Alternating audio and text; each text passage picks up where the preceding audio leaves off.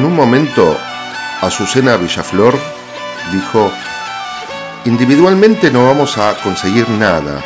¿Por qué no vamos todas a la Plaza de Mayo? Cuando vea que somos muchas, Jorge tendrá que recibirnos.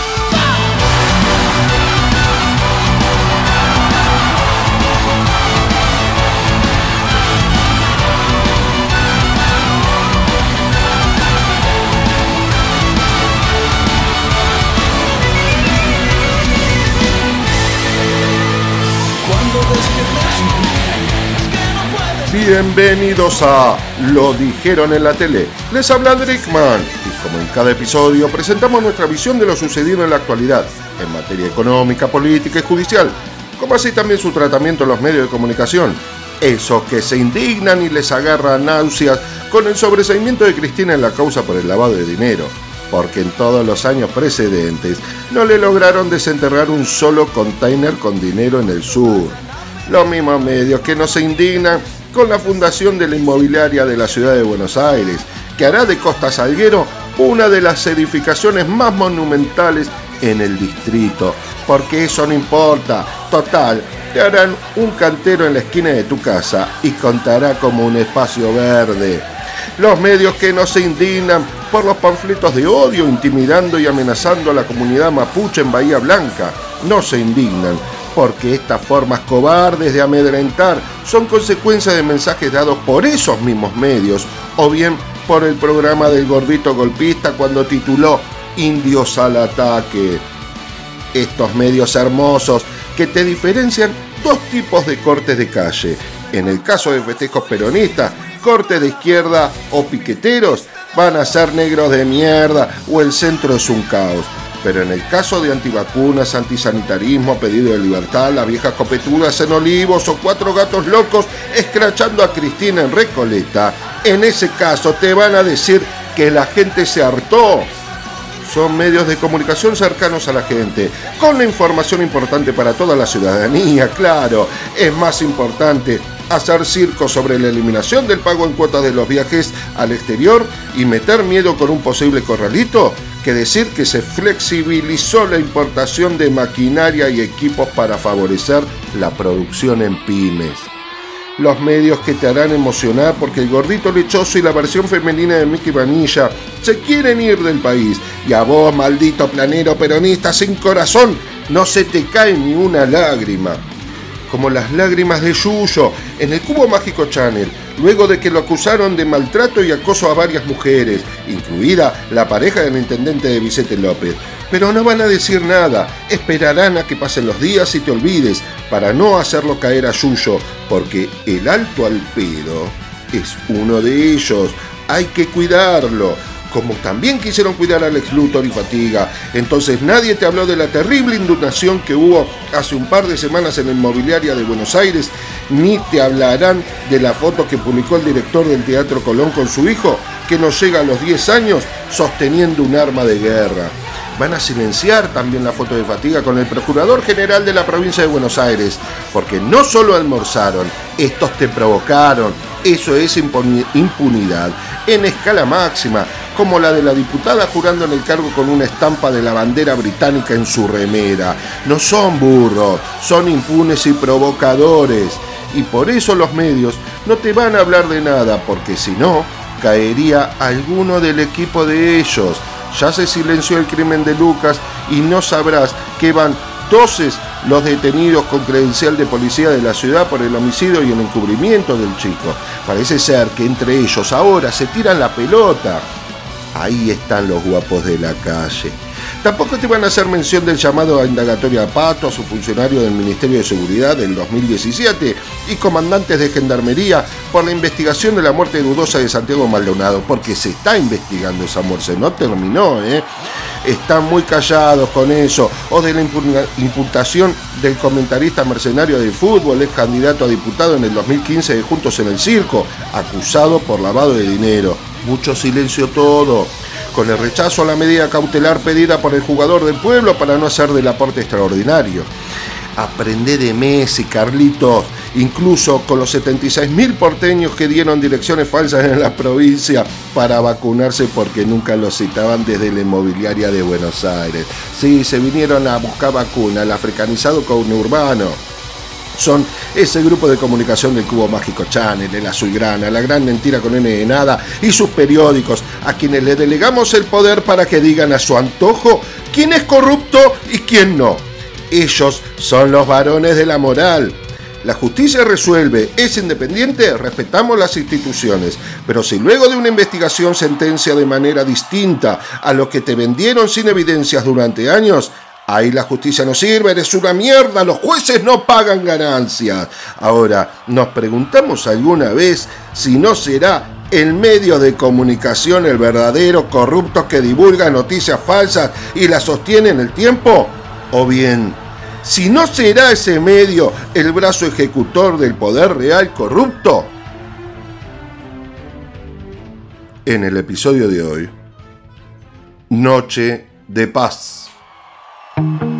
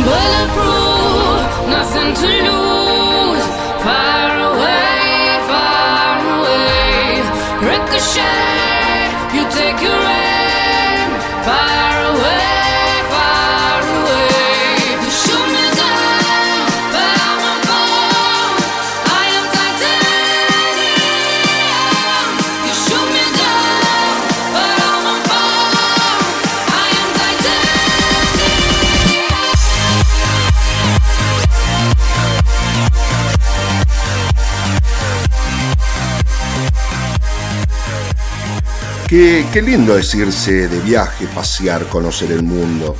También, si no es el mundo, serán los recovecos de esta Argentina.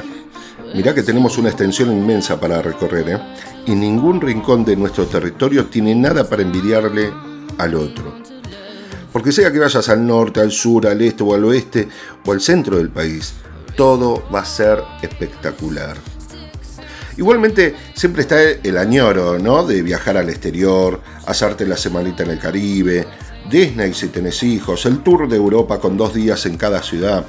Todo por supuesto es lindo y atractivo al punto tal que uno de los sueños más deseados por personas es dedicar el resto de sus vidas a viajar y conocer o tener un trabajo que les permita viajar.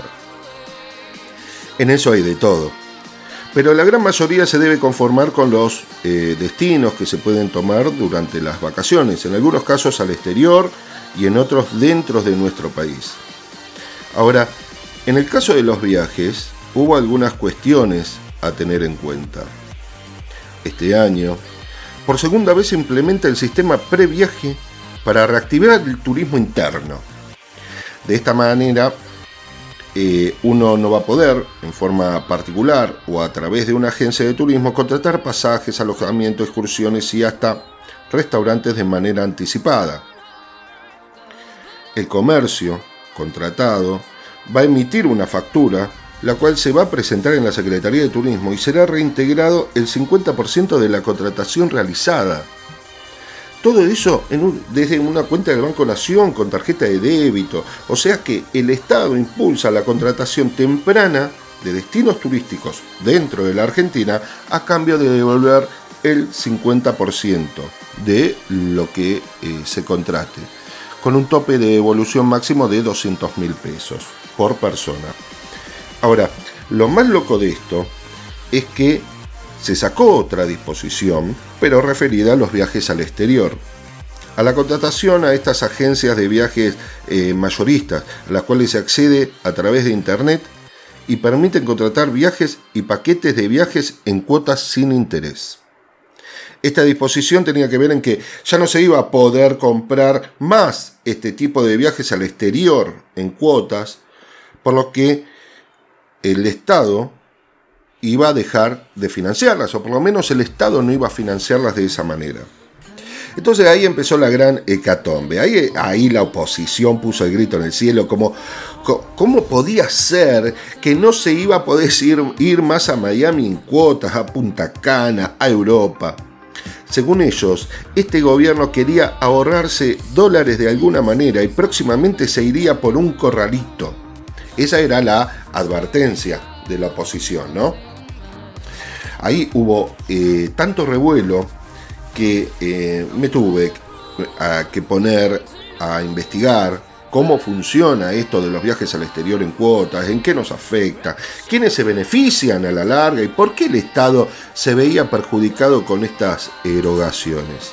Entonces, bueno, al estudiar el tema me encontré con el funcionamiento del sistema de compraventa de viajes al exterior en cuotas. Los actores que intervienen, el turista, la agencia que vende el paquete con el financiamiento, previo a, un arreglo con el banco, y el Estado que verdaderamente financia el viaje abonándole la totalidad del valor a la agencia desde el día 1. Y hay algunas cosas a tener en cuenta. Todos los gastos en dólares con tarjeta de crédito nacional, sin importar cómo aparecen en el resumen de la tarjeta, toman reservas directamente del, del Banco Central de la República Argentina.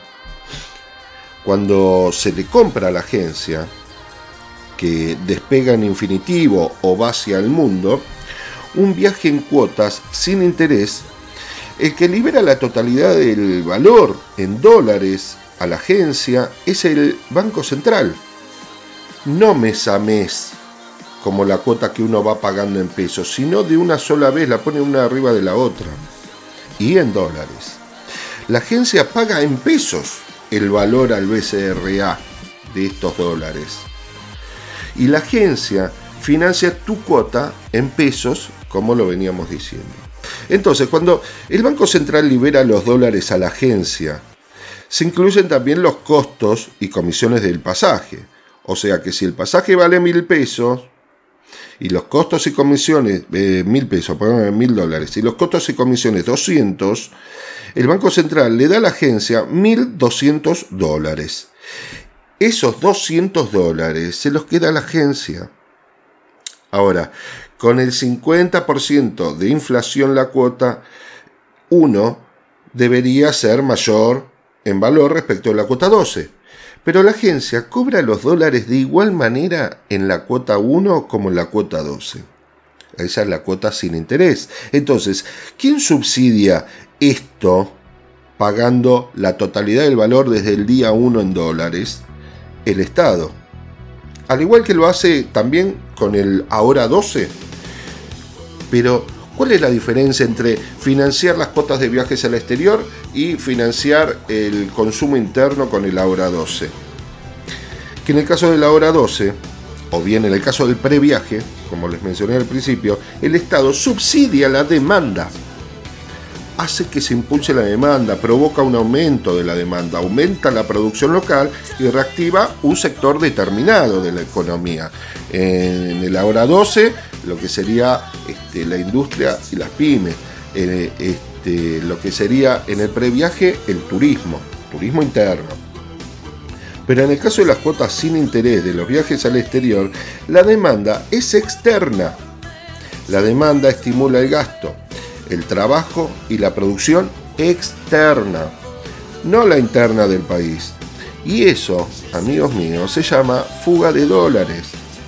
No es lo mismo el subsidio en Argentina para viajar al exterior que para extranjeros que vienen a la Argentina, como se eh, pretende en el caso de aerolíneas argentinas.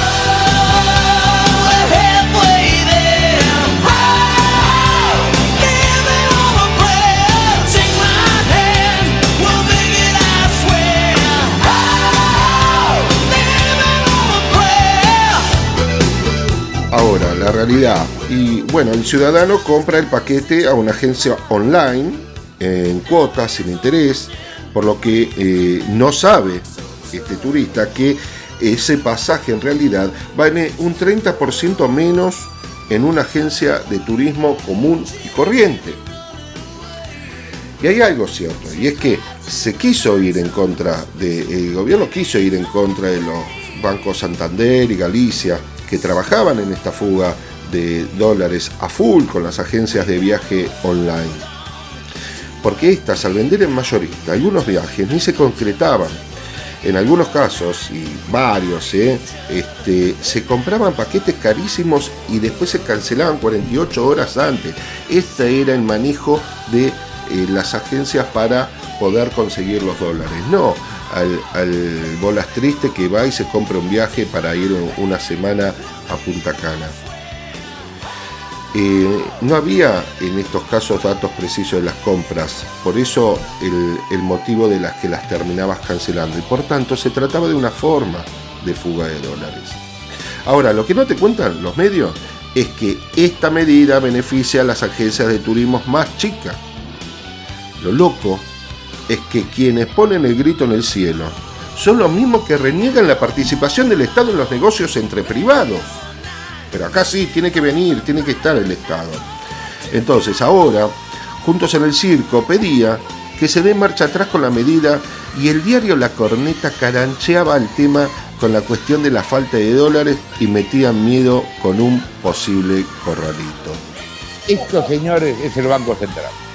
Acá lo tenés a Miguel Pese, En la mano tiene una latita, porque está viendo qué puede, qué puede conseguir la yeca. Y estas, estas son las reservas totales del Banco Central. Esto es lo que quedó. Escucha, reservas totales, 42 mil millones. Totales es un dibujo, porque es oro, papelitos, cosas. Reservas libres, lo que al Banco Central le queda, lo que al Banco Central le queda es nada. No sé si entendiste. Nada. No le queda nada. Ahora, ojo con eso.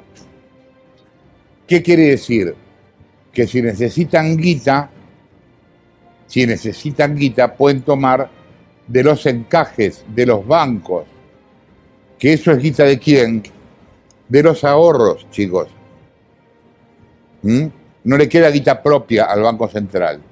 Por eso cortó lo de los pasajes, por eso están desesperados y no pueden seguir así sin dólares. Este es el quilombo que hay. Y por otro lado, mientras no arreglan con el fondo, dólares tampoco van a tener. Esta es la trampa en la que el gobierno está. Bueno, en este caso la información que daba era fuera de contexto, errónea, con el único intento de generar pánico por el tema de los ahorristas. Acá uno puede observar que se supera el periodismo militante, porque esto es irresponsabilidad pura. Atrás de este, de este mensaje dominical, corrió por las redes, las redes un aviso con la comunicación A7405 del Banco Central, eh, falsa, comunicación falsa, dando cuenta como que lo que se afectaba era a los clientes con estas medidas, cosa que no era cierta. Por tanto, el Banco Central tuvo que salir a desmentirla. Y después el Banco Central o el gobierno trata de resolver un problema y genera otro. Pero con el comunicado del Banco Central de hoy. Ah, claro. Sí, recordemos que lo que hizo el Banco Central hoy es un comunicado donde dice que las restricciones que le pone a los bancos no alcanza a los depósitos en dólares. Sí, ¿no? ¿Eh? Dice, no estoy haciendo un corralito, dijo. Eso, es como yo diga, bueno, eh, no piensen en un elefante rosa. Díganme qué pensaron. En un elefante rosa. Buenísimo, porque según él, este, lo que yo tengo que entender es que primero sacan las fake news, después las replican los medios, después las replica la oposición. Una vez que la gente está confundida, sale atrás de eso el gobierno y la desmiente. Y la consecuencia, amigos míos, es que la verdadera culpa es de la que desmiente esa información, según el señor que estábamos escuchando. Yo creo que están todos para el diván. ATR, perro, cumbia, cajetea la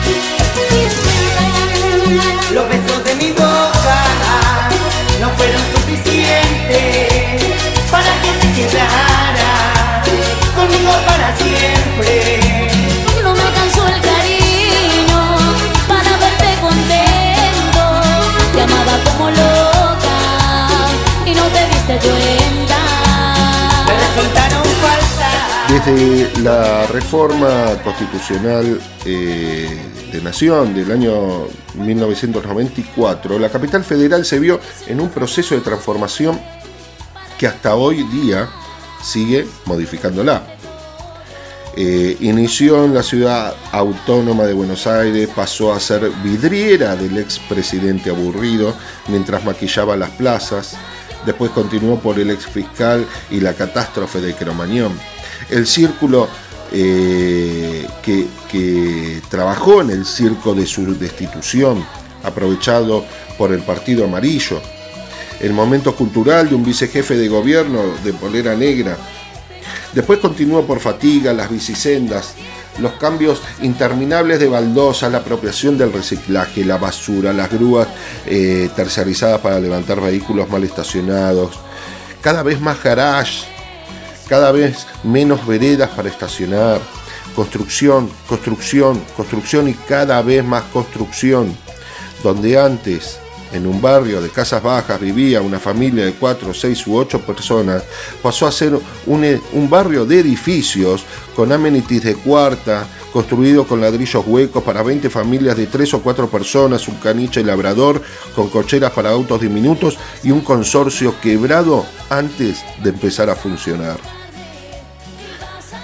las transformaciones se fueron sucediendo.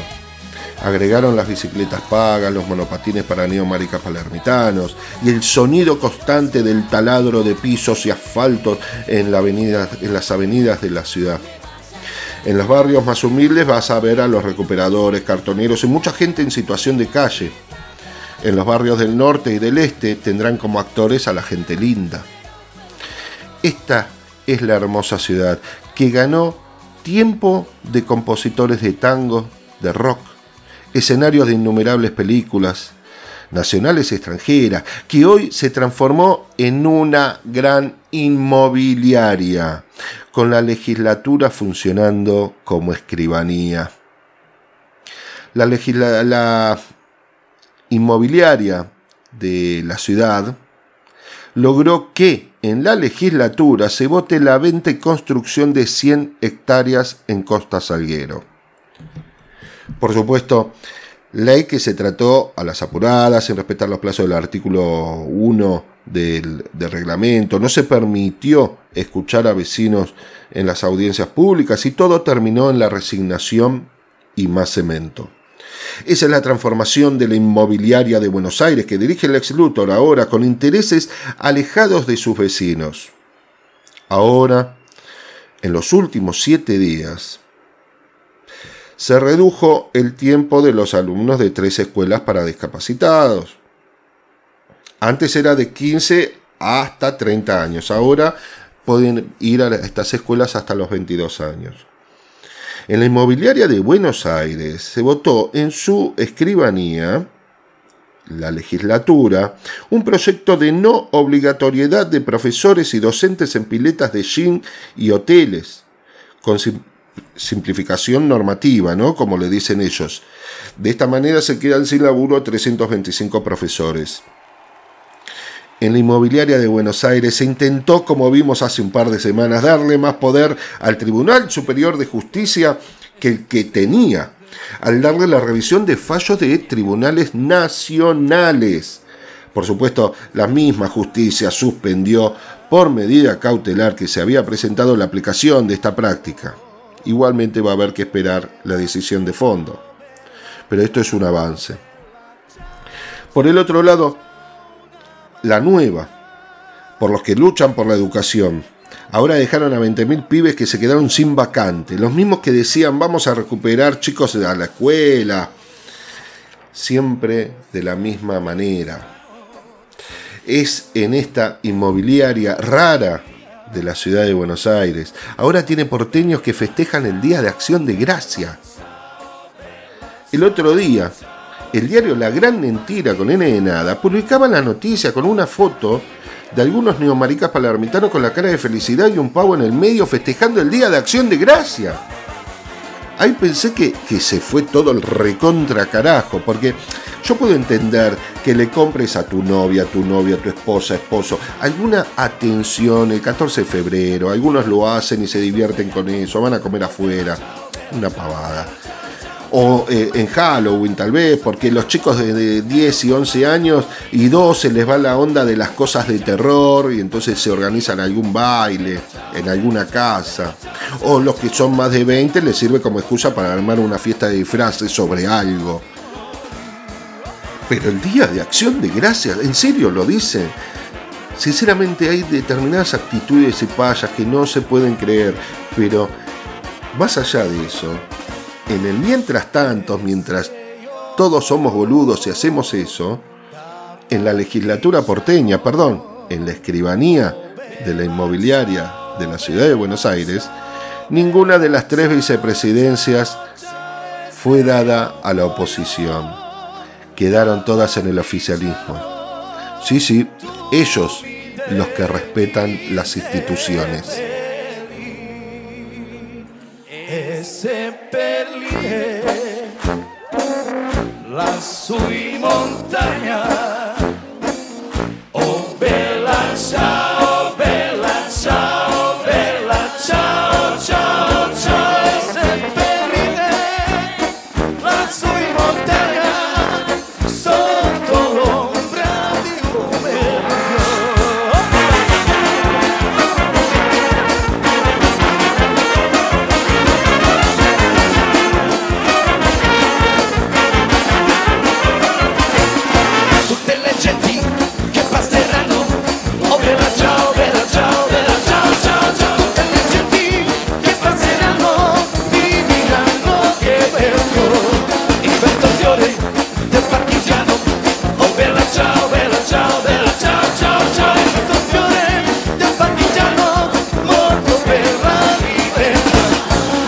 Questo fiore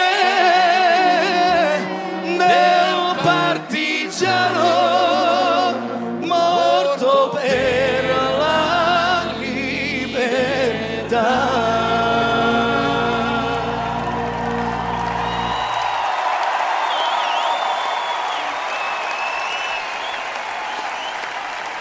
Durante estos dos últimos años, o sea, durante la pandemia, se decretó la cuestión de remedios gratis para jubilados, ley de zonas frías, se retomó el plan Conectar Igualdad, la modificación del alcance de impuestos a las ganancias a 175 mil pesos, el aporte extraordinario a grandes fortunas, ley de movilidad jubilatoria, programa de sumo de empleos para jóvenes, nuevo Procrear, becas estudiantiles, se retomó el plan Cunita, ley de alquileres, ley de regulación de teletrabajo, paritarias libres, IFE, créditos a tasa cero para monotributistas, ATP, tarjeta alimentaria, Internet Servicio Esencial, documento de identidad no binario, ley de cupo laboral trans, ley de paridad de género en los medios de comunicación, previaje, reconocimiento de aportes por tareas de cuidado, ley de manejo del fuego, Plan de erradicación de basurales a cielo abierto.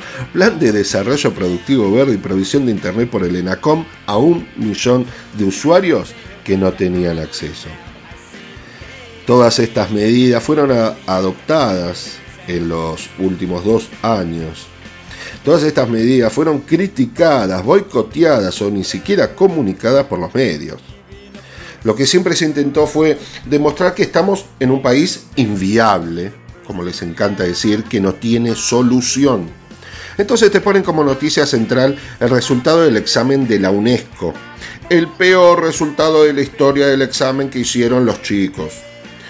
Duramente criticado por todos los medios, por la oposición. Decían, ese es el resultado de las malas políticas del gobierno en épocas de pandemia decían que ese resultado era por la virtu- virtualidad de las escuelas que hubo el año pasado y eh, la primera mitad de este año. Pero lo que no te decían, que ese peor resultado del examen en la historia de la Argentina se debía al examen tomado a los chicos en el año 2019 durante el gobierno de Fatiga. Los genios no te cuentan que la inversión en educación y ciencia y tecnología en el año 2003 era del 3,4 y 3,6 respectivamente. No te cuenta que en el año 2009 subió a 5 y 5.6 de puntos del PBI, que hasta el 2015 la inversión en, eh, en educación fue del 6.1 y 6.4 en educación y tecnología.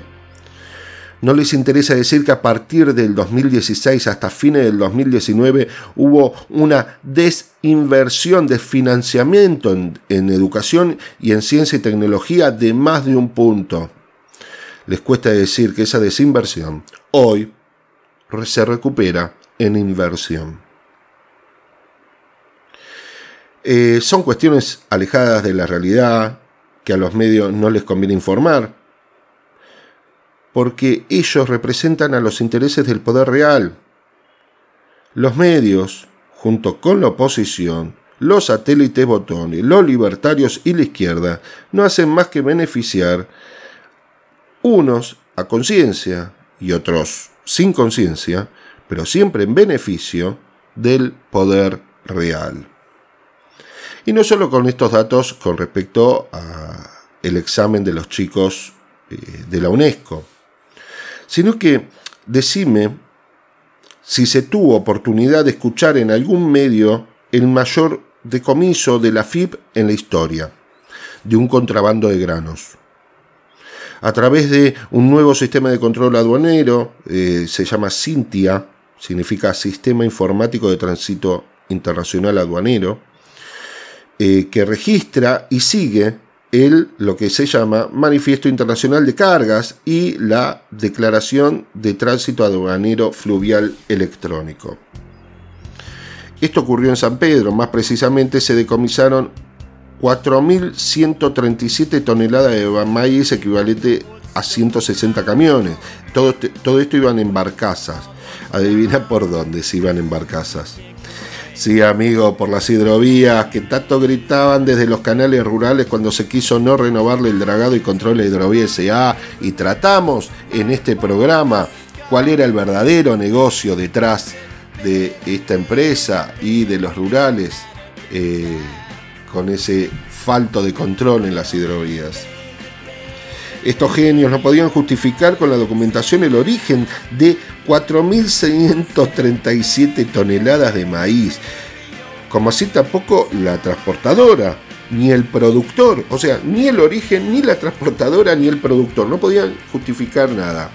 Y este es el claro ejemplo del nivel de indignación de quienes ven a una persona recibir un plan social y cierran los ojos con estas fugas que verdaderamente afectan a la Argentina.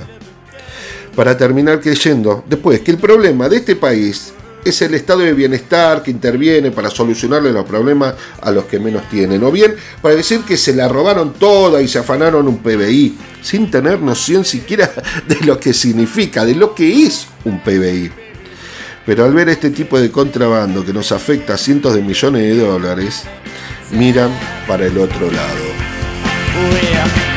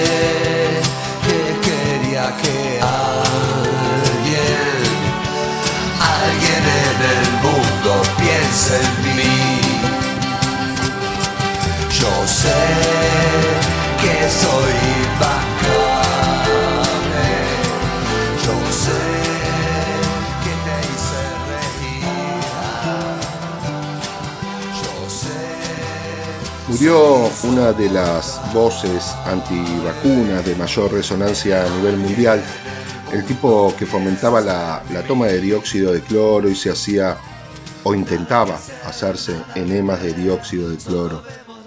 Totalmente de la cabeza estaba, ¿no? Pero triste, más triste era ver el nivel de popularidad que le daban los medios de comunicación y terminaban de esa manera fomentando esta locura en todos los países del mundo.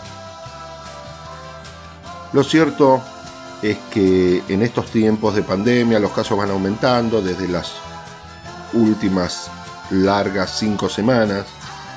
Ya se tuvo en su momento más de 20 semanas de baja notoria, este, incluso desde el 14 de abril de este año, pero la cosa ahora va en aumento. Pero bueno, estas cuestiones no impiden que se formen nuevas variantes con la, con la Omicron, producto del egoísmo mundial. Resultado del... La Omicron es un resultado del sálvese, del sálvese quien pueda, ¿no? Porque no todos los países del mundo tuvieron la oportunidad de comprar sus vacunas y tener la posibilidad de completar el esquema de vacunación a los mayores de 18 años en un 80%, como se hizo acá en la Argentina. Sí, más que Brasil, Uruguay, Canadá, Estados Unidos, Alemania, Japón, mucho más que todos ellos, pagando las vacunas dólar a dólar, con todas las opciones habidas y por haber. Por esas cosas no se ven todos esos países, incluso los que fueron productores, no que, eh, que, que no vieron que su egoísmo y oportunismo dio como resultado que en el continente más pobre del mundo y más olvidado se desarrollaba la variante de coronavirus que hoy en día comienza a afectarnos nuevamente. Eh, Argentina tuvo, a costa de las burlas de propios, eh, una actitud donativa, un animus donandi de más de 2 millones de dosis a Vietnam, Mozambique, Kenia, Angola, Barbados, Santa Lucía, eh, Dominica, Bolivia. Bueno, este, fue un claro ejemplo de los modelos de país en su accionar. Un claro ejemplo de modelo de país distinto al del 2019 de Fatiga, cuando este, este usaba el Hércules eh, para enviar material bélico para colaborar en el golpe de Estado y represión en Bolivia. Hoy, en 2021, Alberto Fernández usa el mismo avión, pero para vi- enviar vacunas en donación. Pero nunca es suficiente, ¿eh? y mucho menos para la oposición y los medios en la creación de fake news. Hace un par de semanas tuvo uh, de particular la sincronización de todos los medios opositores en radio, televisión, redes. El 29 de noviembre, durante dos horas, explotó en todos los lugares la bomba de que una funcionaria aeroportuaria bruta, burra, habría confundido Cabo Verde con un país asiático. De esa. de, de manera tal que eh, permitió el ingreso al territorio argentino de pasajeros que de- este, eh, viajaban en un crucero, un crucero proveniente de Cabo Verde, del continente africano. Al principio la fake parecía bastante verosímil porque daba cuenta de un diálogo entre la funcionaria burra y una colega que le decía, boluda, Cabo Verde es de África. No había audio de eso, sino que eh, eh, escribían el diálogo.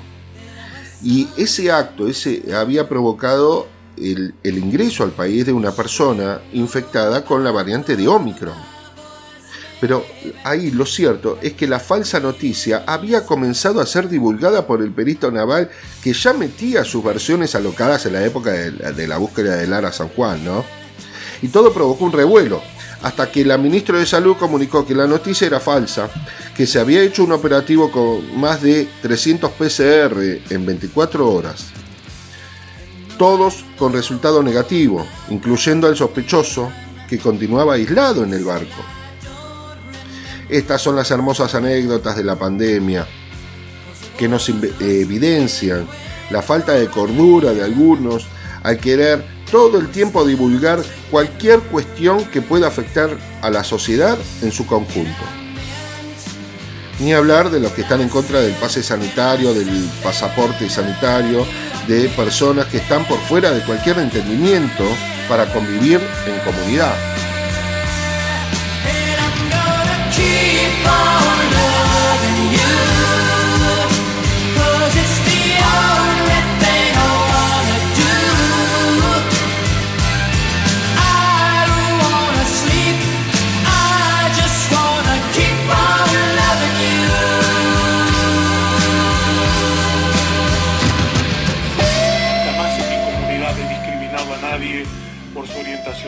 Ideología política, condición social. Menos en este tiempo, hermanos, voy a discriminar a nadie como intentan pedirnos un pase sanitario para que la gente venga a la misa. Eso es una locura. En mi comunidad las puertas van a estar abiertas para todos. ¿Está claro? Para todos.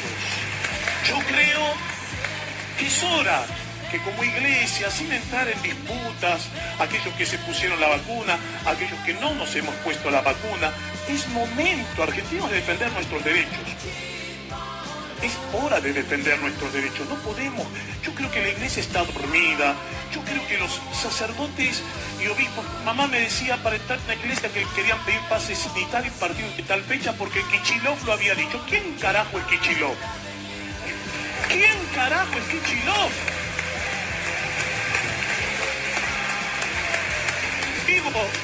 A ver, solo, solo no es una cuestión partidaria. Aquellos, aquella misma organización que estuvo promoviendo el aborto, ¿sí?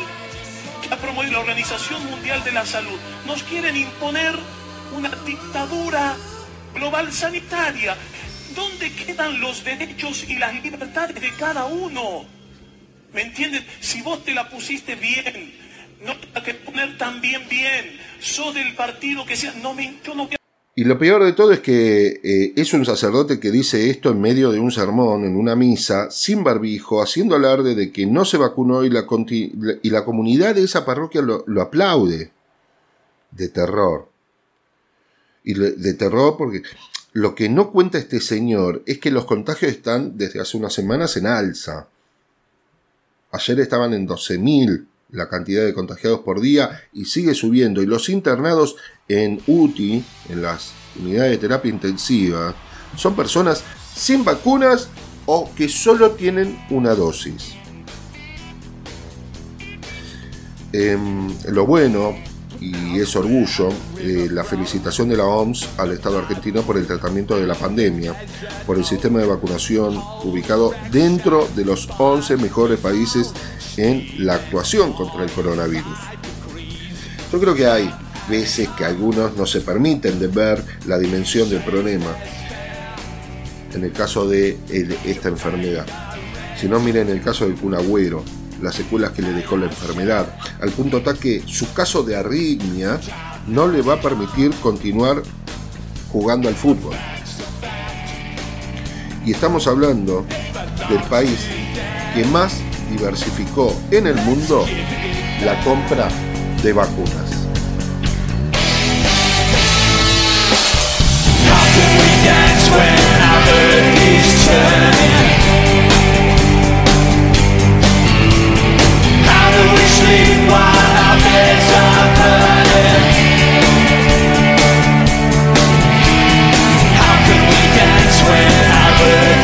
turn?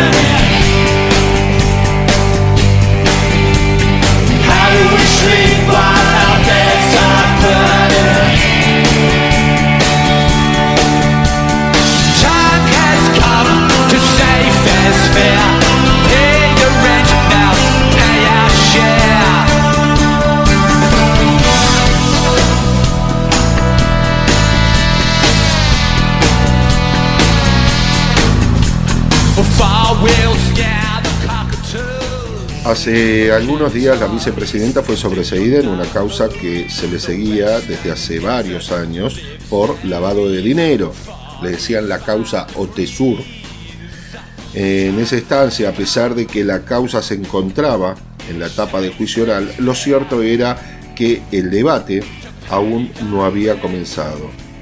De hecho, se hacían audiencias preliminares con motivo de la prueba que se aportaba y demás diligencias.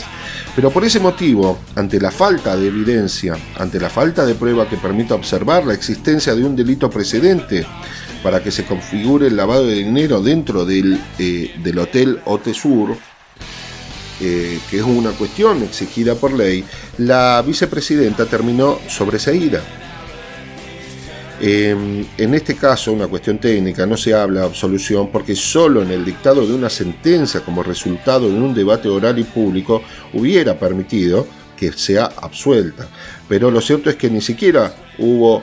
eh, este, ni siquiera hubo un hecho por el que se le pudiera imputar el lavado. No había, no había cuerpo del delito, no estaba el dinero, no estaba la billulla. Directamente no había acusación. Por un lado no encontraron el delito precedente, por el otro lado no encontraron en el dinero. Recordemos que en este caso todos sus bienes y de sus hijos están perfectamente declarados. Y el dinero supuestamente lavado nunca fue encontrado ni en las cuentas de Suiza que el diario La Corneta publicaba en su tapa, ni en los Panama Papers, donde sí aparece fatiga. Como así tampoco se trata de dinero que haya sido alguna vez encontrado o desenterrado por el fiscal Damajuana con sus excavadoras en la Patagonia. Pasaron muchos años y la evidencia prometida por los medios, por las tapas de los medios, nunca apareció. Ahora, con la noticia del sobrecimiento había titulares como voltean el juicio por el lavado de dinero, cacerolazo en repudio en la casa de la vicepresidenta. Estamos hablando de jueces que no son afines, los que integraban el tribunal este, no eran afines al gobierno. Todos esos titulares no hablaban de cómo se había construido ese expediente con jueces que jugaban al padel con fatiga, esos titulares no te hablaban de fatiga y su papel de víctima para ir a declarar en las causas donde él sí es imputado. No te hablan del prófugo Pepín, no te hablan de nada de eso. Pero hay algo cierto, ¿eh? y es que la sobreseída que indigna siempre estuvo a derecho. Siempre ejerció su defensa por casi ocho años y en el medio vimos pasar de todo. En el medio, durante estos ocho años, vimos que la verdad no había ruta del dinero acá, nunca encontraron una sola prueba. Que no había cuentas de máximo en Estados Unidos ni en Suiza, no se encontraron. Que el gobernador de Buenos Aires, cuando era ministro de Economía, no cobraba 400 mil pesos en IPF, como publicó una vez el diario La Corneta que el tiempo y la justicia dijeron que Aníbal Fernández no era la morsa, que las cunitas al final eran seguras, que la causa de dólar futuro era una maniobra de fatiga para abultar las arcas de sus amigotes y fueron todos sobreseídos, que las vacunas no eran veneno. La última, que los dólares termosellados que sacaban en una caja de archivo de una casa de Santa Cruz hace un par de meses, previo a un allanamiento por la desaparición de una mujer y que la casa era del hijo del hermano del cuñado del sobrino de un chofer de Cristina, porque créanme, lo publicaban así, se comprobó que esos billetes eran papeles de un juego de mesa llamado El Estanciero. No tienen cara.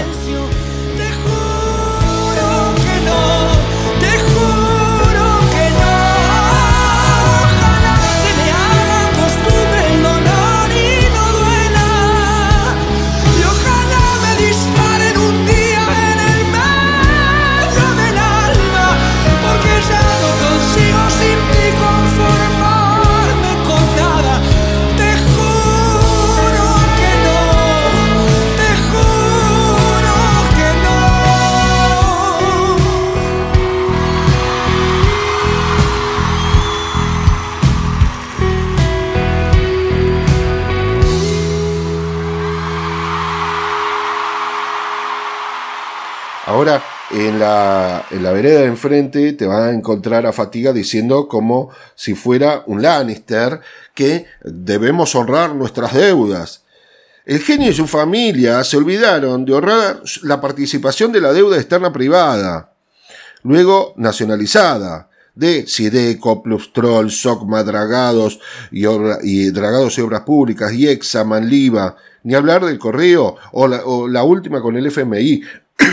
Ojo, igual en esa también están Celulosa, Pérez Compacan, Sindar, Brida, Fiat, Techin. Pero el tipo en estas viene zafando. Ahora con la cuestión boyerista que lo caracteriza, ¿no? Ahí fue procesado por espiar a las familias de Lara a San Juan. Y según el juez, se ha conculcado el sistema democrático por el funcionamiento de las manifestaciones sociales, los reclamos de justicia, el derecho constitucional de peticionar ante las autoridades. Eso se conculcó al espiarlos. Y el juez cerró diciendo que este tipo de prácticas remontan a las épocas más oscuras. Y escuchen esto, ¿eh? Por esa causa y ese procesamiento lo defienden los querellantes que hay en otra causa por escuchas a propios ajenos de los medios, de la política y de la justicia, donde él también está siendo investigado. Saltaron a defenderlo los mismos creyentes, el Colorado, Lex Luthor y Heidi, todos espiados por él. O sea, para sacar en limpio, dos causas de espionaje. Una a los familiares de Lara San Juan, otro a Medio Mundo, eh, funcionarios, jueces, políticos, etc. La- los querellantes que están en las causas eh, de, escucha a los funcionarios, este, saltaron a defender a Fatiga, que también está imputado en la causa eh, por escuchas familiares de Lara San Juan.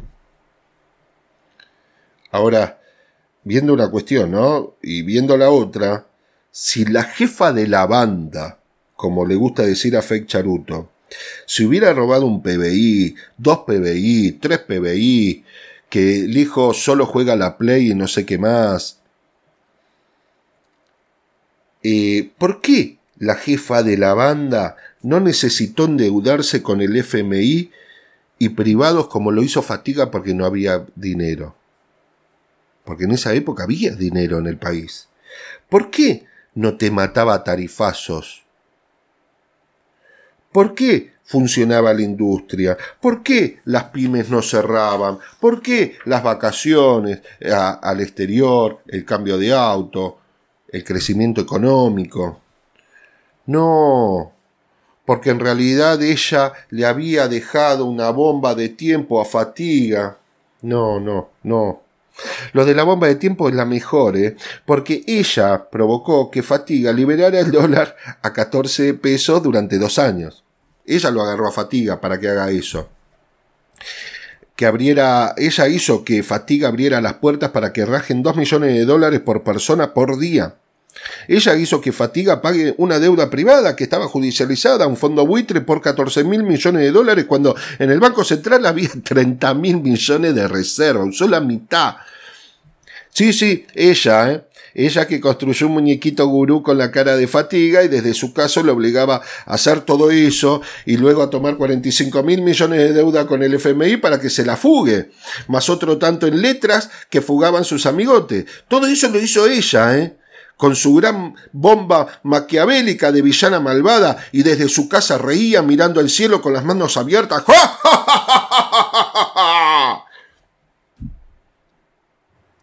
Ahora, solo en los últimos días vimos como eh, las fake news, el corralito a los eh, ahorristas, el crucero de Cabo Verde y la evaluación educativa de la UNESCO todas estas fake news, todos los medios tratando sus fakes para favorecer sus intereses, sin contarte de que el Ascar, el Ascar ¿te acordás? Uno que estaba, aparecía ahí en el lavado, se desdijo por vigésima vez.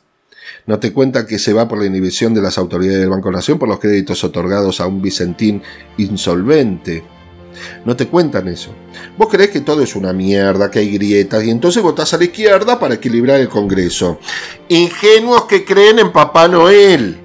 La izquierda de la Argentina, que no es lo mismo que la izquierda de Chile, de Europa, del resto del mundo. La izquierda de la Argentina que termina siendo funcional a la derecha porque se abstuvo de votar el aporte extraordinario, se abstuvo de votar las rebajas de gas, se abstuvo de votar la reforma de movilidad jubilatorio, se abstuvo de votar la reforma tributaria de mayor aporte para las grandes empresas y en menor aporte para las pymes. Y ahora votó en contra del presupuesto para el 2022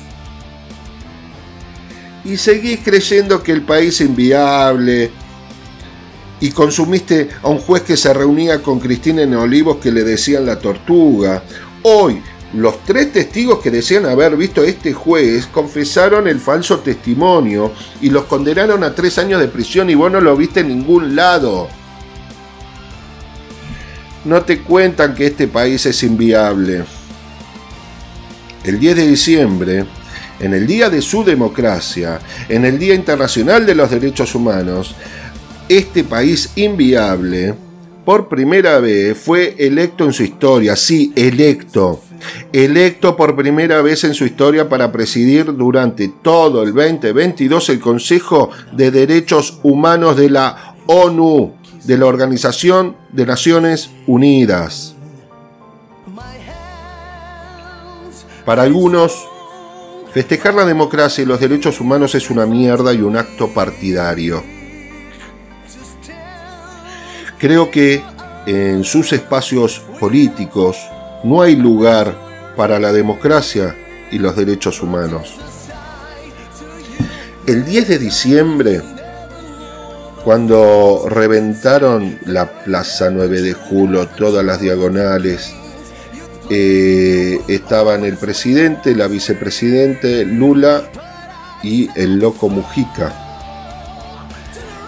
El 10 de diciembre estaban festejando todos y teniendo memoria. El 10 de diciembre es más que el Día de la Democracia, es más que el Día Internacional de los Derechos Humanos.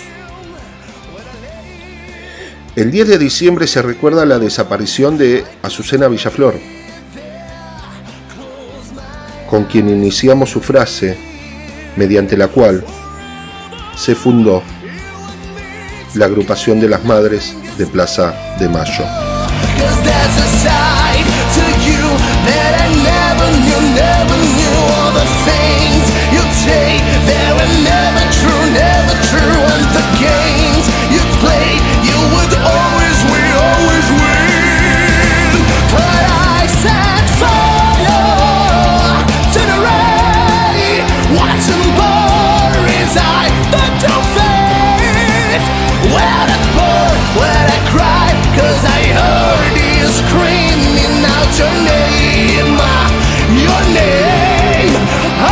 said for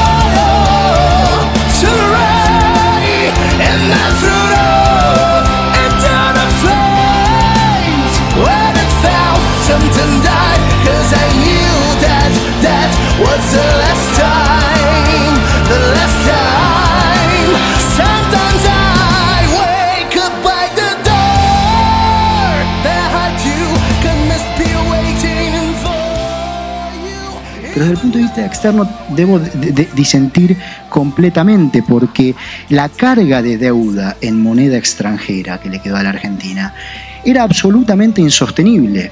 Y nosotros lo que hicimos fue ir atacando esos problemas y algunos todavía los estamos atacando. Y veamos lo que implica para el año que viene. Eh, volvemos al punto que planteaba sobre el le voy a dejar al secretario de Hacienda Raúl Río que responda sobre las cuestiones de forma pero a ver nosotros hacíamos a la hora de confeccionar el presupuesto cuentas de lo que implicaba para eh, el proyecto de ley incluir el pago de la deuda al Fondo Monetario Internacional algunos escenarios un escenario, por ejemplo, implica eliminar a cero todo el gasto de capital, a cero. Ese 2,4% del producto, a cero. Eliminar todos los subsidios de energía y transporte. Eso sería un tarifazo enorme.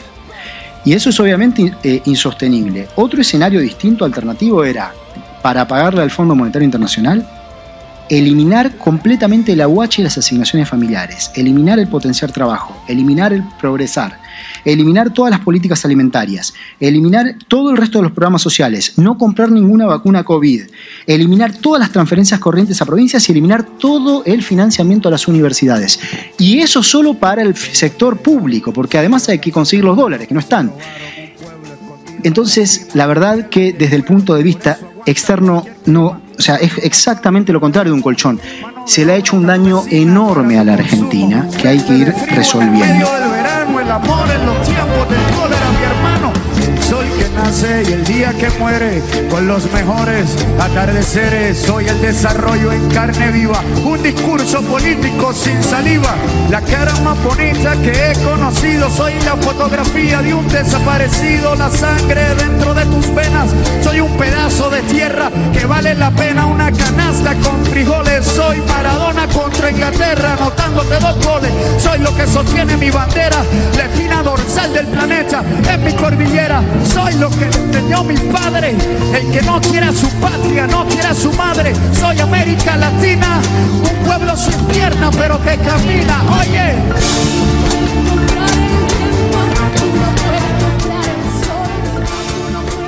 Estamos en días donde se negocia un acuerdo del FMI eh, con el FMI el pago de la deuda. Esa deuda que tomó fatiga por casi 50 mil millones de dólares sin que pase por el Congreso y con un expediente administrativo que se labró y tiene fecha posterior al contrato mediante el cual se toma esa deuda. O sea, eh, que acabamos de escuchar al ministro de Economía Guzmán cómo se analizan los escenarios sobre una deuda ilegal que el Estado argentino debe pagar. Hablaba recién de la eh, Guzmán, ¿no? De la, de la carga de la deuda, de lo que implica hacer frente a los próximos vencimientos, lo cual terminaría tal vez en tarifazo, eliminación de asignaciones, de financiar las universidades. Se dan cuenta, ¿no? La magnitud y los posibles escenarios, las recetas, que son las que ponen la oposición, los libertarios, este, todo el viento, por supuesto con, este, con otras palabras. Entonces, no faltan los mensajes del círculo Pierno Doyuna, en este caso los medios y la oposición, dando cuenta como que cualquier acuerdo que se suscriba con el FMI debe ser debatido previamente en el Congreso, pero debe tener el apoyo explícito antes de ser debatido de Cristina Fernández. O sea, eh, por supuesto, todo, la deuda se tendría que haber debatido en el Congreso, cosa que no se debatió, fue por decreto. Y luego un expediente administrativo, de- después de haberla tomado, totalmente este, ilegal. El- pero ellos quieren que esto se debate en el Congreso, por supuesto se va a debatir, pero ellos piden algo especial, que la, eh, que la presidenta del, Senado, en este caso Cristina Fernández, dé un voto de apoyo a, a ese acuerdo, o sea que vote antes del debate, cuando en realidad el presidente del Senado está para votar en caso de desempate. Eh, pero más allá de eso nos encontramos que al mismo tiempo se intentó votar el presupuesto del Estado argentino para el 2022, el cual estaba, eh, se necesitaba, resultaba necesario eh, que se votara ese presupuesto para llegar a un mejor acuerdo con el FMI, estar mejor parados en las negociaciones. Entonces, ahí la oposición juntos en el circo, los libertarios y la izquierda, se unieron y votaron en contra del presupuesto, dejando al país y sus provincias sin presupuesto para el año siguiente. A ver, eh, no es que se para el país como en otros casos, se prorroga eh, el presupuesto del 2021, pero no, eh, no es lo mismo.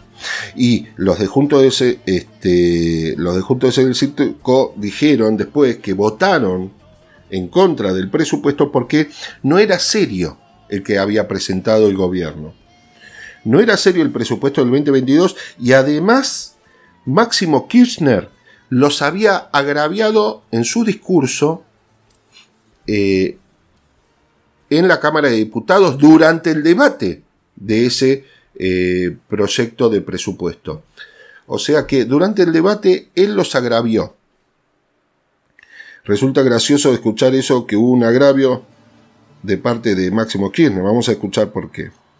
Habiendo en esta Cámara un ex vicepresidente presente, un ex vicejefe de gobierno presente hasta hace unos días, una ex gobernadora de la provincia de Buenos Aires hasta ayer, el ex presidente de esta Cámara que me llama poderosamente la atención, que me llama poderosamente la atención el comportamiento que está teniendo, un ex ministro del Interior también, y no de tres gobiernos atrás, del gobierno que nos precedió, me llama poderosamente la atención el comportamiento que están teniendo ante una situación gravísima que dejaron cuando endeudaron este país en 44 mil millones de dólares.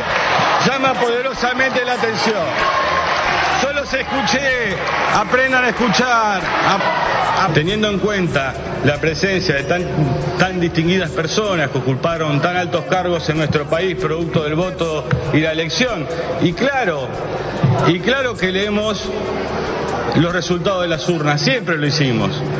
Y esta es una elección intermedia. La del 19 definió quién gobernaba la Argentina. Entonces lo que uno quiere es que podamos votar. Es el pedido que recibimos de nuestro presidente, un presidente que aparte se compromete a mandar estos proyectos al Congreso, como es el que vendrá cuando sea el acuerdo del Fondo Monetario, que ojalá hubiera sido en el pasado tan meticulosa y aguda mirada de quienes hoy son oposición para pedir que el tamaño endeudamiento pasara por este Congreso para cuidar nuestra democracia.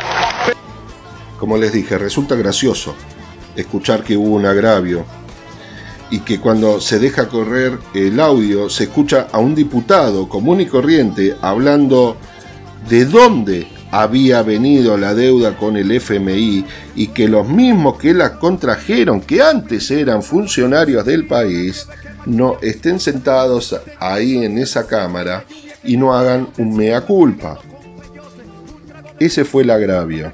Es gracioso porque para justificar que ese discurso era un agravio, el gordito lechoso mostraba el video donde está Máximo Kirchner hablando, como lo escuchamos recién, y le decía Nerón, le ponían la cara roja, le agregaban rayos y centellas y una música tenebrosa. Por supuesto no era verdad, ¿eh? eso era todo agregado por la, por la, por la producción del programa de Gordito Lechoso este, no era verdad que iban a votar en favor del presupuesto, como decía la oposición. No tenían previsto votar en favor del presupuesto y votaron en contra porque eh, los agraviaron. Eh, no era verdad que el discurso de Máximo los obligó a votar en contra. Lo cierto es que no votar el presupuesto para el 2022 era poner palos en la rueda en la negociación del acuerdo con el FMI. Era la oportunidad de hacer política a través del caos del país eh, y su gente. O sea, es la forma de hacer política de esta oposición. Dicho, Tatú de la Isla de la Fantasía ya había anunciado unos días antes que estaban a un paso de voltear el presupuesto. Heidi, antes de la sesión, decía que votar en contra del presupuesto era ponerle un freno al kirchnerismo. Porque si hablamos de presupuesto que no era serio, porque eh, también decían que era las razones eran dos. El presupuesto no era serio, pero lo iban a votar igual. Pero como Máximo vino y dijo eso, este, se, eh, se sintieron agraviados. Pero en la parte del, que el presupuesto no era serio, lo dicen los mismos que eh, presentaron presupuesto del año 2018 con una inflación prevista del 10%, más menos dos puntos. ¿Recuerdan ese día el anuncio? Estaba el presidente del Banco Central, estaban los funcionarios de Hacienda. Y, atrás había una pantalla con la fórmula que decía 10% entre paréntesis más menos 2. Recuerden que ese, el año 2018 terminó con un 47% de inflación. Después al año siguiente previeron de la misma manera, pero un presupuesto con dólar a 40 pesos y, y cerraron el año con cepo, porque el cepo lo pusieron ellos, y un dólar a 60 pesos. Y después decían que el presupuesto de la semana pasada no era serio y que Máximo lo- los había agraviado, ¿no? bien de psicópata el comportamiento de Juntos en el Circo. En el caso de los libertarios y la izquierda, bueno, esos son hermanitos. Se quieren distinguir, pero son hermanitos y son de cuarta. Yo creo que este audio resume todo lo que son. Diputado José Luis Espert.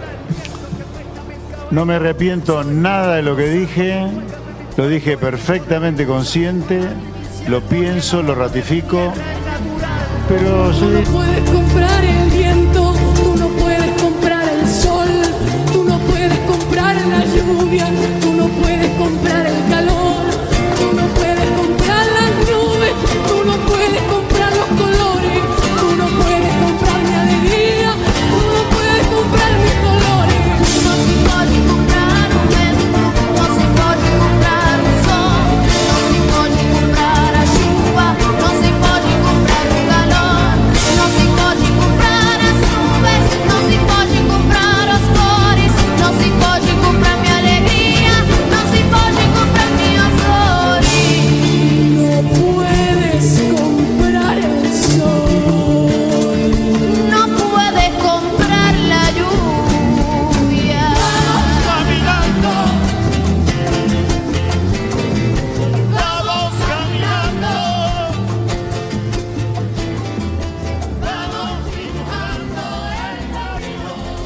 necesario recortarle a los jubilados, pues es una medida súper extrema. ¿eh? Terrible, pero sí, muy, muy dura, pero un dirigente cuando está en el gobierno y tiene que tomar decisiones fuertes porque sabe las consecuencias que puede tener no tomarlas, las tiene que tomar, porque íbamos a terminar muy mal. ¿Cuál es la audacia? Pero débiles con los poderosos y fuertes con los débiles. Tomar una medida de alguna forma heroica. ser audaz con los jubilados. Los hechos que fueron generando la desconfianza que los hacen cargar sobre las espaldas de los que menos tienen es un error. Yo estoy de acuerdo con el déficit cero, estoy de acuerdo con las cuentas ordenadas, estoy de acuerdo que no se puede gastar más de lo que se tiene, pero colocar como variable de ajuste a los jubilados argentinos del gasto del Estado me parece acto de una injusticia soberana y una falta de creatividad, de decisión. Yo hubiera cargado definitivamente este ajuste sobre la espalda de los que más tienen, como hacen cualquier país serio y responsable del mundo. Por favor, por favor, de una vez por todas terminemos la brecha y el ajuste alguna vez en la historia para este lado.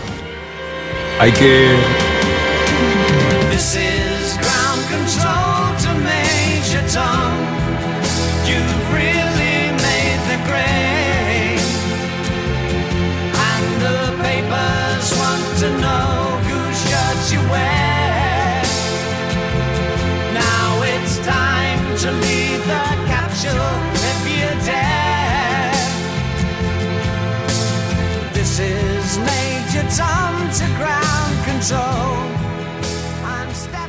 Hace 20 años que se vivían los momentos de mayor incertidumbre del país.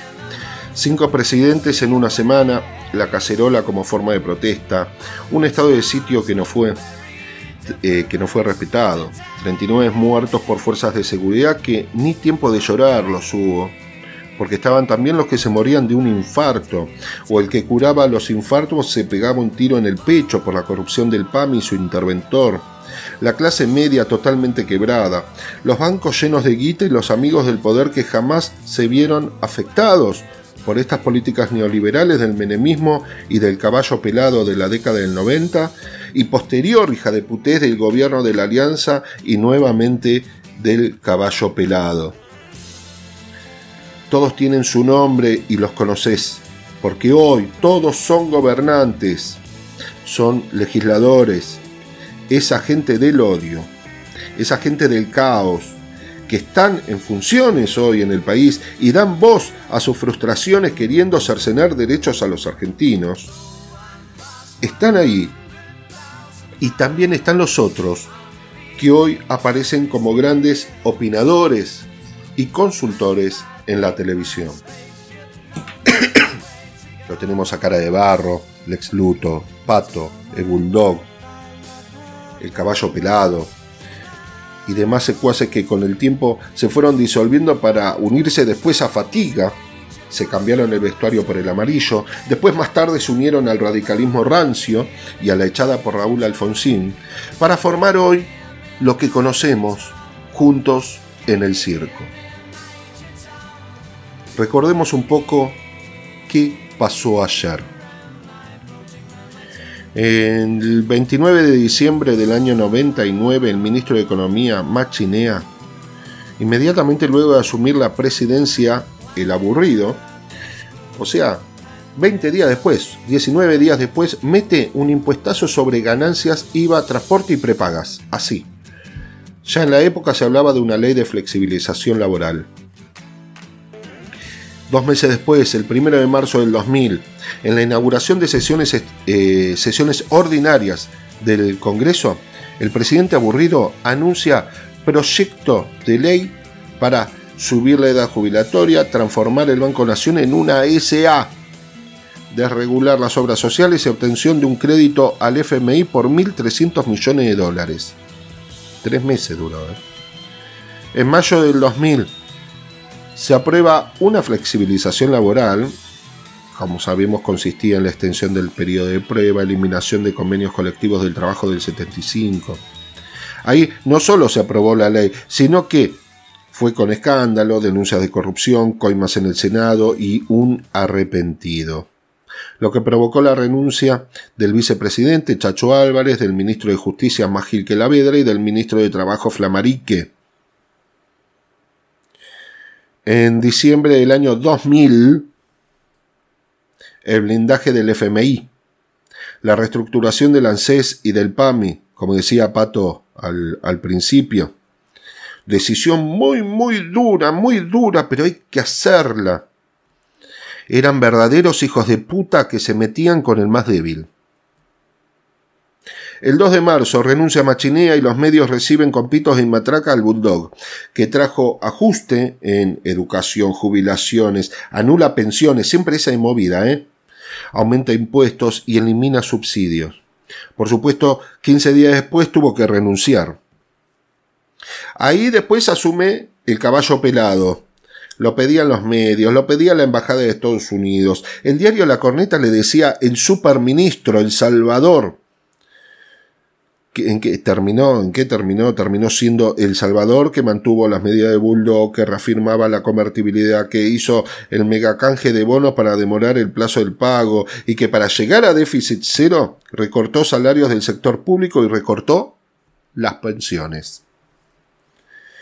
Al mismo tiempo, para pagar vencimientos tomaron deuda. O sea, ¿se acuerdan cuando Heidi dice en un debate hace dos meses más o menos, dijo, si hubiesen tomado otros créditos para eh, refinanciar con el fondo.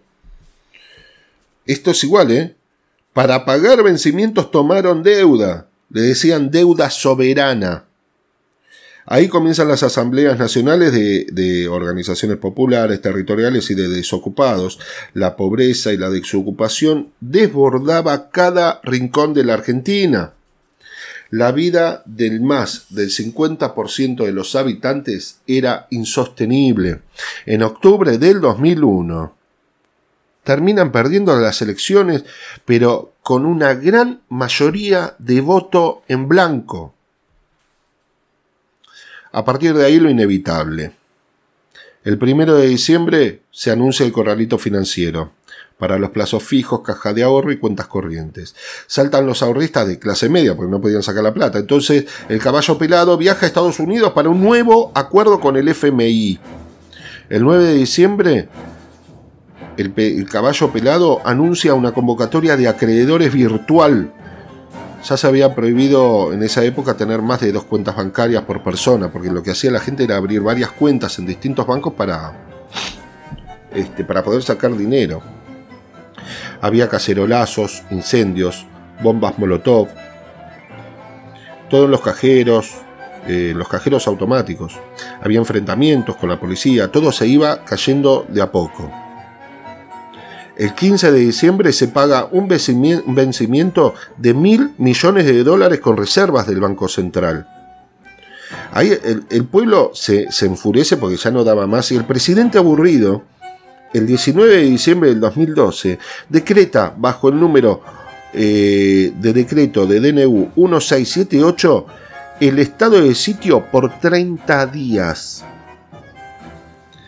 Por supuesto la gente no respetó la medida, lo escupió en la cara, ya no había apoyo político.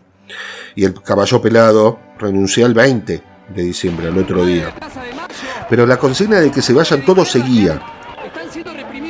Pero la represión de parte de las fuerzas federales era mucho mayor. Muchos muertos y una renuncia de la inoperancia. Una renuncia del presidente aburrido que huye en helicóptero.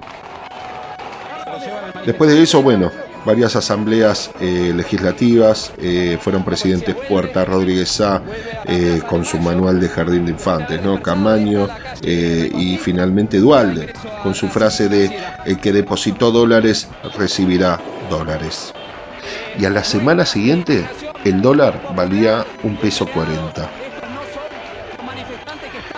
En el medio, durante las represiones a los reclamos de la gente, se intentó desde presidencia la interferencia de canales de noticia, de la fuerza de seguridad, a, bueno, este, represión total, incluso con agresiones a madres de Plaza de Mayo.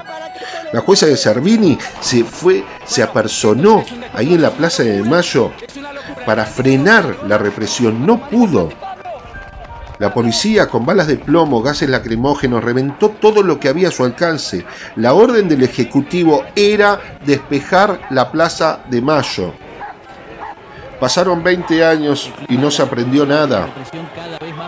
Pasaron 20 años y se perdió la memoria. Hoy un 40% de argentinas votó a los mismos que gobernaban en el, en el 2001. Los puso en el Congreso. Votaron ese 40% las mismas ideas que tenían estos funcionarios del 2001. Ideas de manual para oprimir mediante flexibilización laboral. Ahora con la eliminación de indemnizaciones y aguinaldos. Antes subiendo la edad jubilatoria. Ahora igual. Con fatiga fue así. Antes recortando las jubilaciones. ¿Recordá lo que hicieron con la, eh, la modificación a los jubilados en diciembre del 2017? Antes querían transformar al Banco Nación en una SA. Ahora, fatiga y sus créditos a Vicentín. Caer en contra de las pensiones, ese es de manual, ese es el punto uno de sus recetas. Reventar las pensiones. Y después lo hizo, cuando eliminó fatiga las pensiones por invalidez. Pagar deuda tomando más deuda. Estas medidas siempre fueron sus recetas y hoy lo siguen siendo. Lo dicen de, otra de otro modo, con otras formas, de otra manera, con eufemismos. Para cumplir estas medidas, su método era la represión. Entre el 2015 y el 2019 demostraron que continúan en la misma metodología. Pasan los años y estos impresentables siguen logrando tu voto. Se pierde la memoria. Pero nosotros no nos olvidamos de Diego Ávila, Víctor Ariel Enríquez, Roberto Agustín Gramajo, Julio Hernán Flores, Pablo Marcelo Guías, Cristian Legembre, Damián Vicente Ramírez, Ariel Maximiliano Salas, Mariela Rosales, José Vega, Carlos Manuel Spinelli, Ricardo Álvarez Villalba, Ricardo Villalba, Walter Campos, Juan Delgado, Janina García, Claudio Pocho Leprati, Rubén Pereira, Sandra Ríos, Miguel Pacini, Graciela Acosta, Carlos Almirón, Gustavo Ariel Benedetto, Diego Lamagna, Alberto Márquez, Gastón Marcelo Riva, Rubén Aredes, Jorge Cárdenas, Romina Ilturaín, Rosa Eloísa Paniagua, José Daniel Rodríguez, Sergio Miguel Ferreira, David Ernesto Moreno, Sergio Pedernera, Luis Alberto Fernández, Ramón Alberto Arapi, Juan Alberto Torres, Elvira Abaca.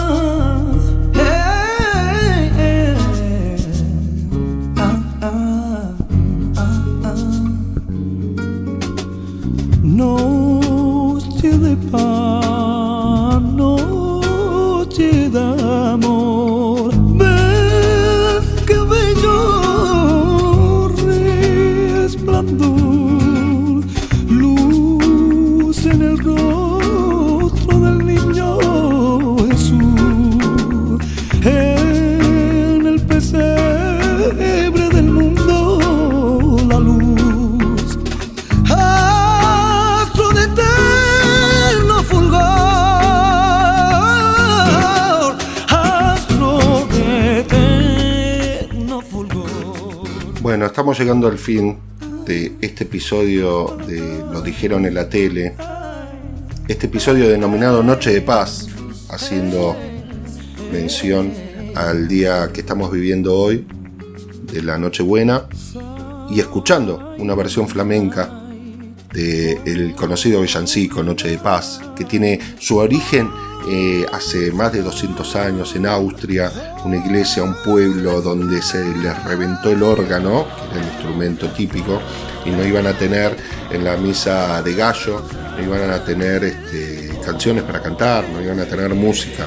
Entonces eh, el cura, párroco de esa, de esa comunidad, agarra al profesor de música del pueblo y le dice, mira, yo tengo esta poesía que había escrito hace unos años, ¿por qué no le pones melodía y las cantamos en la, en la misa de Nochebuena? Y bueno, y ese fue el nacimiento de Noche de Paz. Así que, que ahora estamos escuchando, como le dije, en su versión flamenca.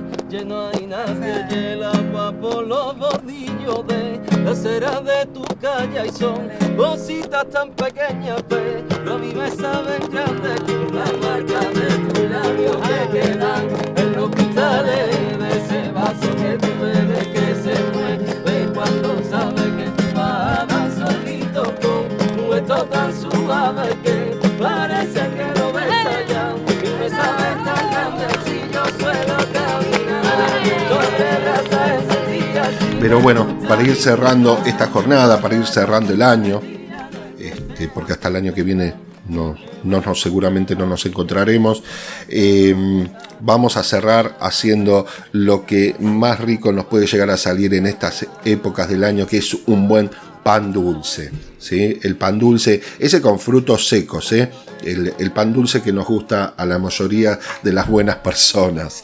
Así que bueno, el, vamos a hablar del pan dulce, de sus secretos, como que se hace de dos maneras, de, se hace dos con dos masas. Primero, porque necesitamos hacer que una masa levante y mucho.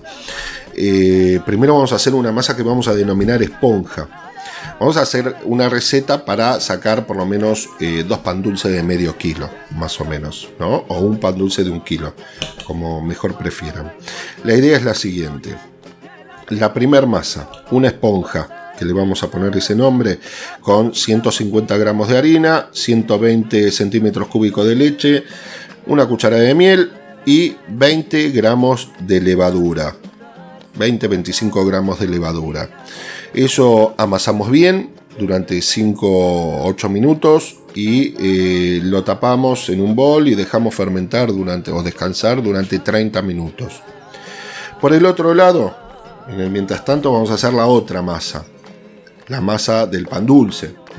Esa va a tener 350 gramos de harina, un par de huevos, em, miel, una cucharada, azúcar 100 gramos, eh, naranja y limón rallado, la, parte de la cáscara. eh, si lo rayan previamente en el azúcar queda fantástico y después tiran el azúcar. Y el jugo de la naranja y del limón rallado. ¿sí? Sal por alrededor de la corona, un poco de esencia de vainilla este, y 30 gramos, 35 gramos de levadura. Con respecto este, al agua de azar, por supuesto no lo vamos a usar, no se usan ese tipo de cosas este, tan artificiales porque no quedan bien aparte.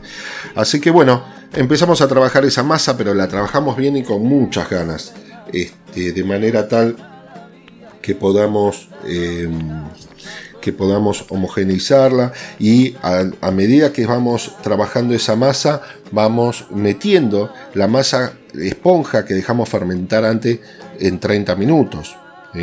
Ahí cuando metemos eh, eh, la otra masa, ahí le agregamos 200, entre 150 y 200 gramos de manteca pomada. Eh, una vez que ya formamos la masa y está toda perfecta, la dejan 15 minutos y ahí le agregan esa manteca pomada. Y ahí uno dice, acá se acabó el mundo, esto no lo solucionó más, se, se- hace un enchastre en la mesa, se pierde la masa, pero no pierdan la paciencia.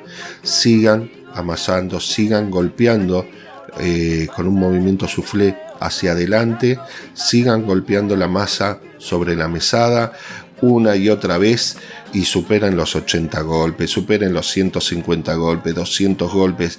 Van a seguir golpeando hasta que la masa le quede lisa, hasta que ese enchastre que provocó la manteca no esté más, que el gluten, que la masa estén trabajando de manera tal de que si yo la estiro, se estira y no se rompe, no se desgarra.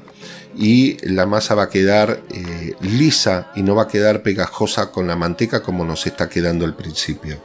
Por eso no pierdan la paciencia, no le agreguen harina y sigan trabajándola de esa manera.